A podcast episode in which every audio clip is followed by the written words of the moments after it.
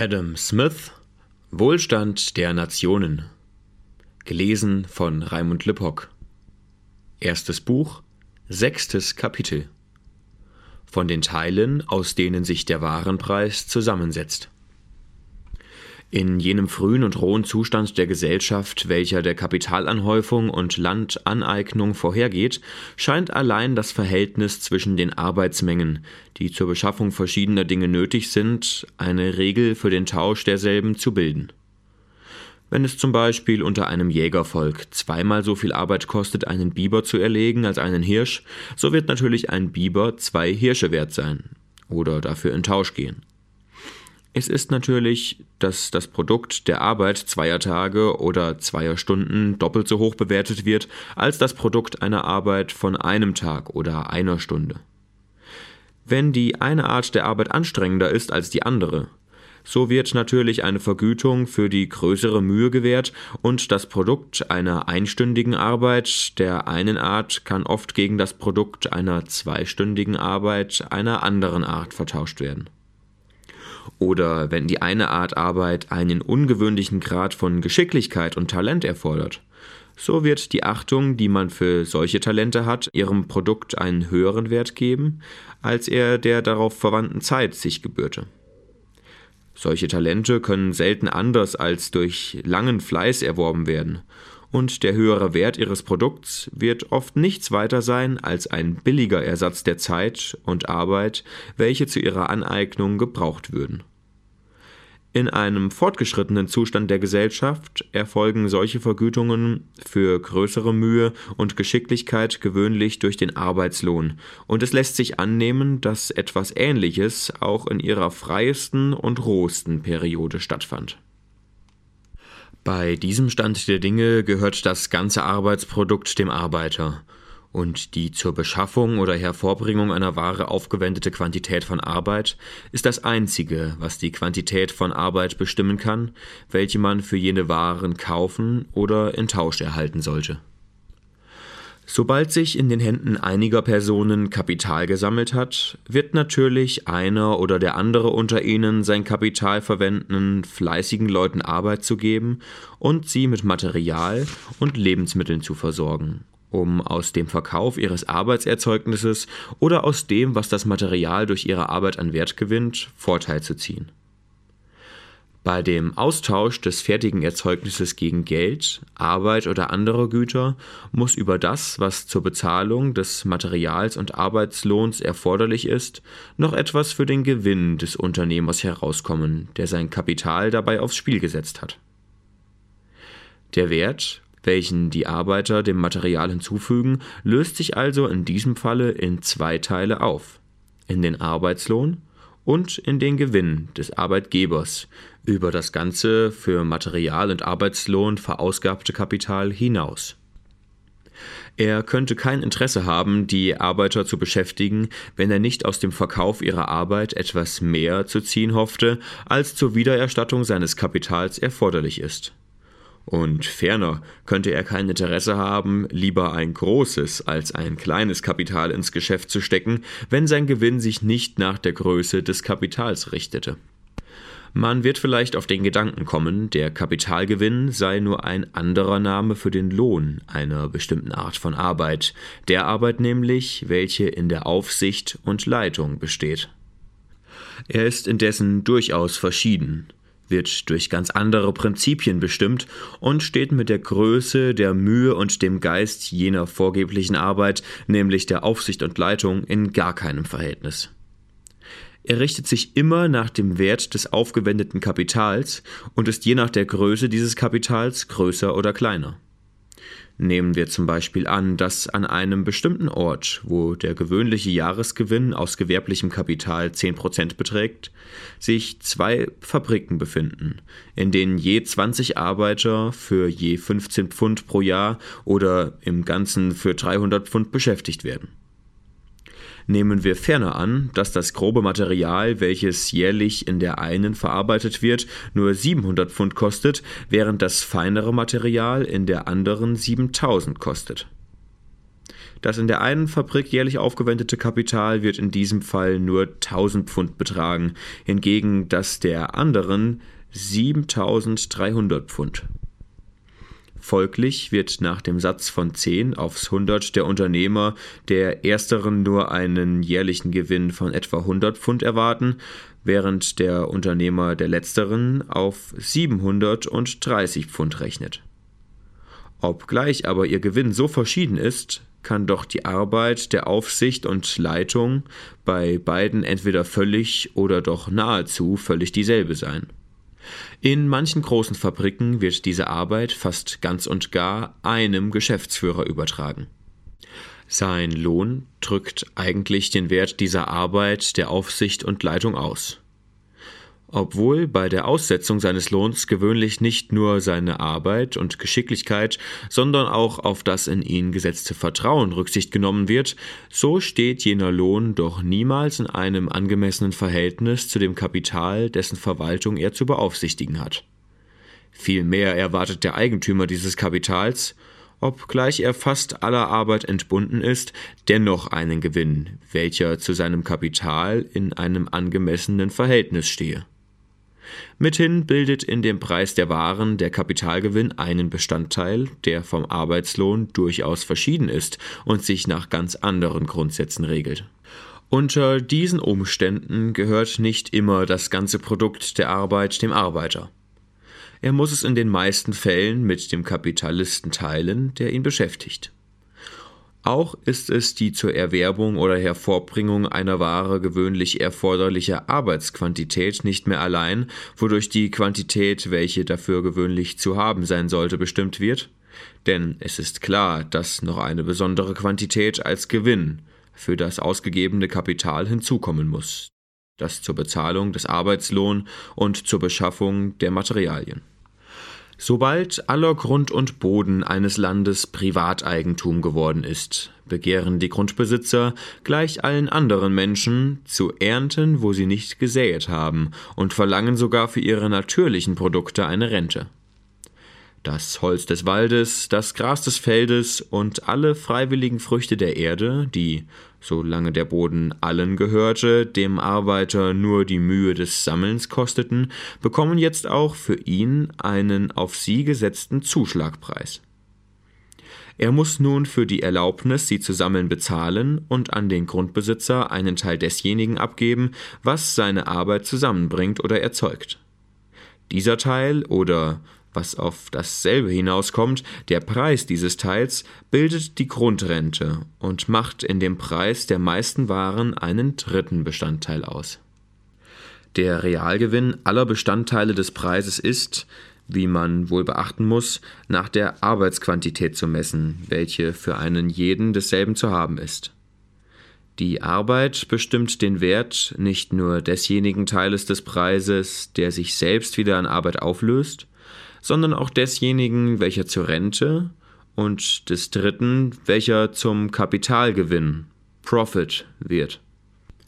In jeder Gesellschaft löst sich am Ende der Preis sämtlicher Waren in den einen oder anderen oder in alle diese drei Teile auf, und in jeder zivilisierten Gesellschaft setzen sie alle drei, der eine mehr, der andere weniger, den Preis der allermeisten Waren zusammen.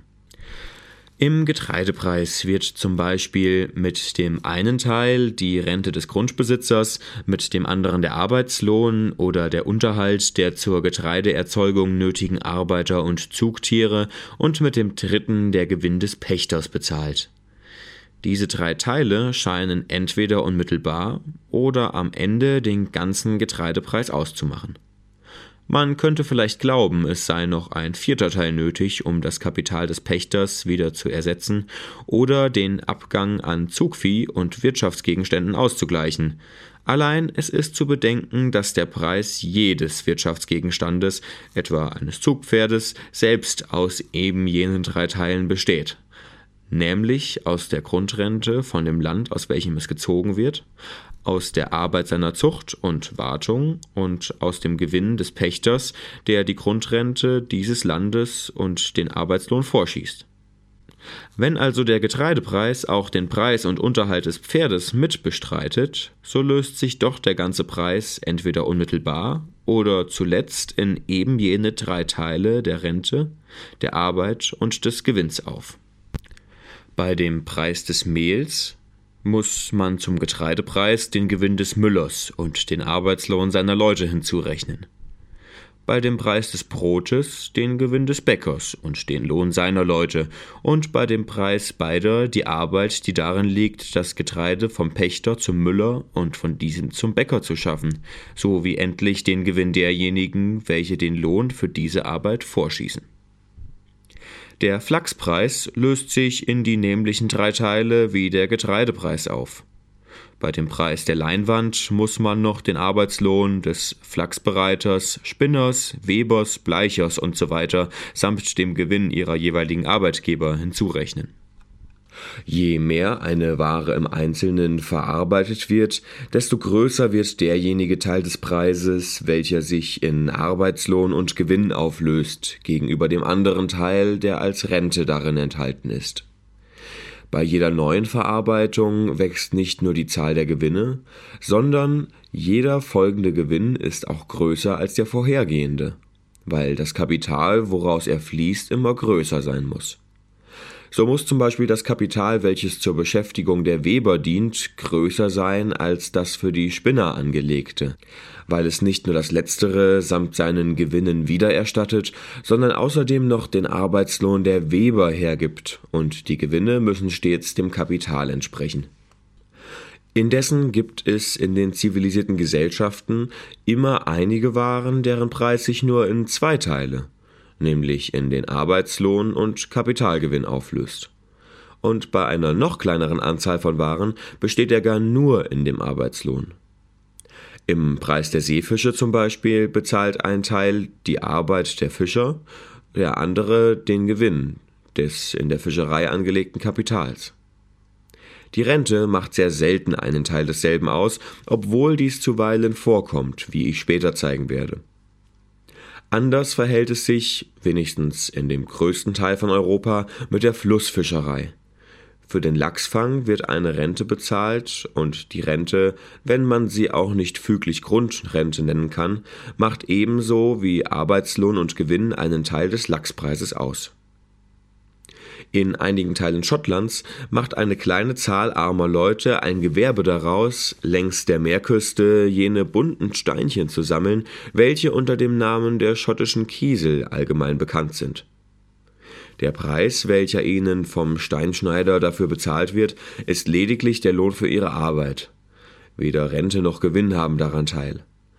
Aber der Gesamtpreis einer Ware darf sich endlich in den einen oder anderen oder in alle diese drei Teile auflösen, weil alles, was nach Bezahlung der Grundrente und des Preises der ganzen Arbeit, welche Erzeugung, Verarbeitung und Markttransport erforderte, von demselben übrig bleibt, notwendig der Gewinn irgendeines Menschen sein muss.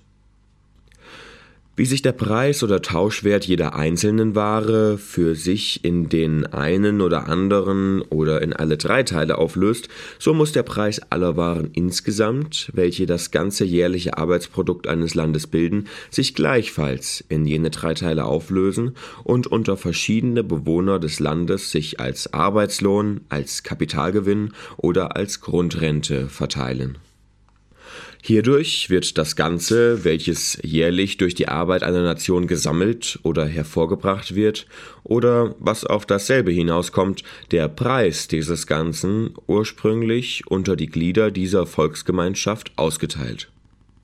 Arbeitslohn, Gewinn und Rente sind die drei ursprünglichen Quellen alles Einkommens wie aller Tauschwerte.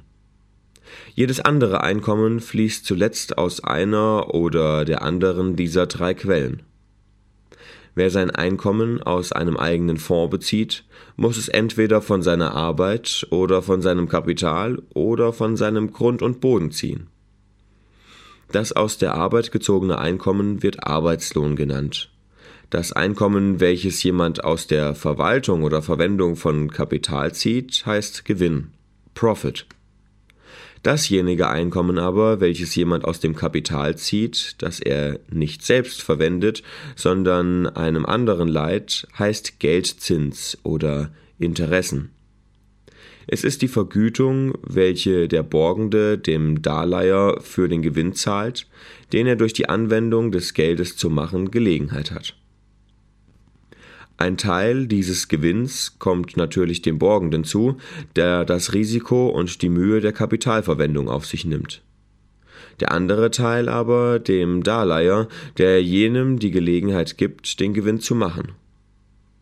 Der Geldzins ist immer ein abgeleitetes Einkommen, das, wenn es nicht aus dem durch die Geldbenutzung erzielten Profit gezahlt wird, aus irgendeiner anderen Einkommensquelle gezahlt werden muss, wenn anders der Borger nicht etwa ein Verschwender ist, der eine zweite Schuld macht, um die Zinsen der ersten zu bezahlen.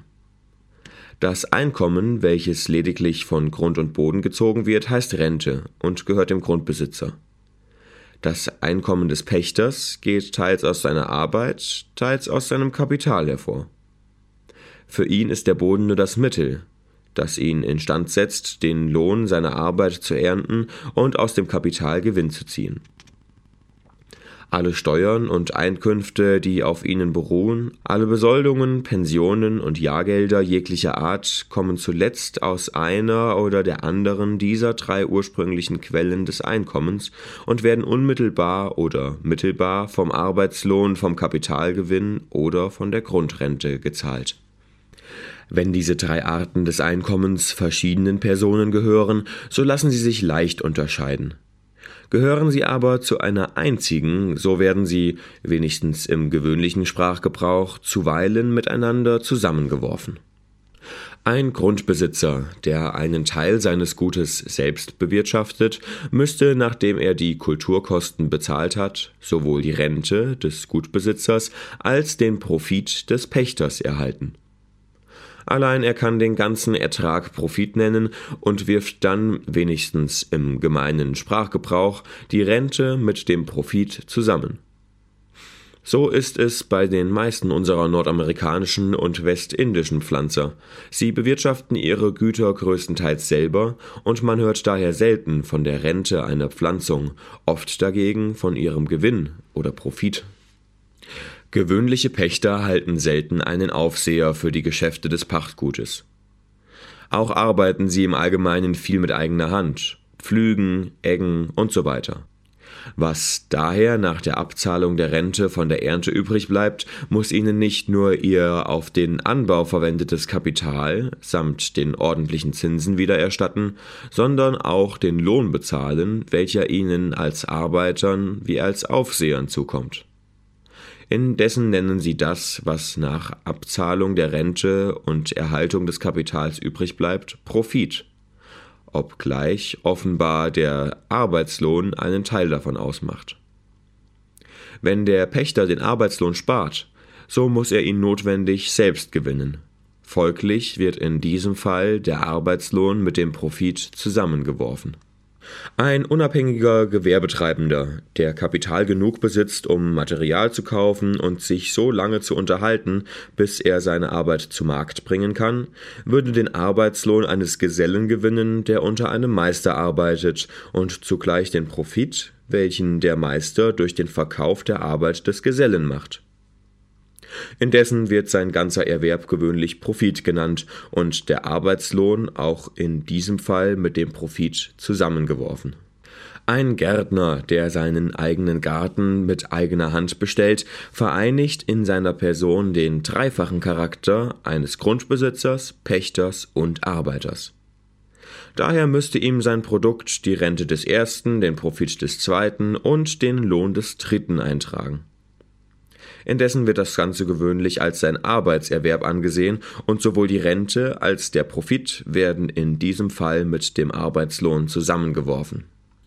Da es in einem zivilisierten Land nur wenige Waren gibt, deren Tauschwert allein durch die Arbeit bestimmt wird, weil im Gegenteil die Rente und der Profit das ihrige zu dem Tauschwert der allermeisten Waren reichlich beitragen, so wird das jährliche Landesprodukt immer dazu hinreichen, eine viel größere Quantität Arbeit zu bezahlen, als aufgewendet wurde, um jenes Produkt zu erzeugen, zu bearbeiten und auf den Markt zu bringen. Würde die Nation jährlich die ganze Arbeit, welche sie jährlich zu erkaufen imstande ist, in Gang setzen, so würde, weil die Arbeitsquantität mit jedem Jahr mächtig wachsen müsste, das Produkt jedes folgenden Jahres einen unvergleichlich größeren Wert erlangen als das des vorhergehenden. Aber es gibt kein Land, in welchem das ganze Jahresprodukt zum Unterhalt der Gewerbstätigen verwendet wird.